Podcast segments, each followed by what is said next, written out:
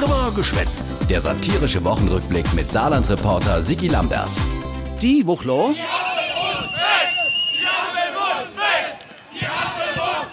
Bauerndemo am Saarbrücker Schloss und zwar aus folgendem Grund. Wir stehen heute hier, weil wir möchten, dass unsere Kinder auch noch in 20 Jahren heimischen Weizen anbauen, den eure Kinder, ihren Kindern in Form eines Brötchens in den Ranzen packen können. Kinder, Kinder, Kinder, langer Weg, bis so Brötchen im Ranze ist. Ah ja, die Landwirte haben Angst um ihre Existenz, weil die Ampelregierung wollt, dass die Bauern künftig Kraftfahrzeugsteuer bezahlen für ihre Landmaschine und dass sie die Rückerstattung von der Dieselsteuer gestrichen kriegen. Die Streichung bedeuten im Durchschnitt einen Einkommensrückgang um 10 Prozent.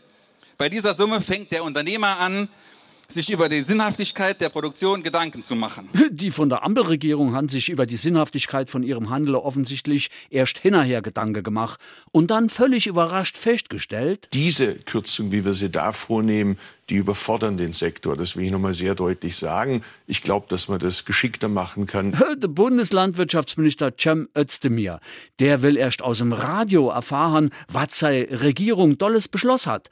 Als zuständiger Minister sollte man sich da echt mal Gedanken machen. Wenn über wichtige Anliegen eines Berufsstands entschieden wird, dann darf das nicht am grünen Tisch entschieden werden, ohne dass der zuständige Fachminister einbezogen wird. Ah ja, äh, echter Verbesserungsvorschlag. Immerhin hat die Ampel das mit der Kraftfahrzeugsteuer nochmal inkassiert. Aber die Dieselsteuer will der Kanzler Olaf auf jeden Fall. Ja? Ja, äh, aber das wäre unfair, kritisiert die saarländische Regierungschefin Anke Rehlinger und dreht damit ihrem Parteifreund Kanzler Olaf an Chinbein. Die Bauern hätte ja gar keine Wahl. Denn der Trecker fährt eben im Moment noch mit Diesel. Ah ja, und vom Elektromähdrescher ist auch weit und breit noch nichts zu sehen. Deshalb stellt es eine Überforderung dar. Von mir aus wäre es sogar richtig, den ganzen Vorschlag wieder von dem Tisch zu nehmen. Ja, da wird er begeistert sind, der Olaf. Zumal auch die saarländische Landwirtschaftsministerin Petra Berg ihrer Chefin beispringt. Ich trete dafür ein, dass diese Kürzungen rückgängig gemacht werden. Ja, Petra Berg hat nämlich schlecht Gewisse.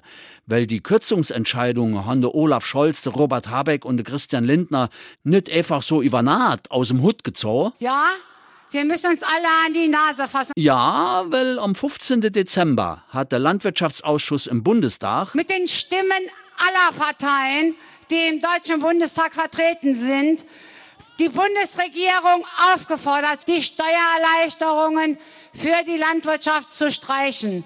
Und das war Mist. So ein Mist! Mhm, Mist.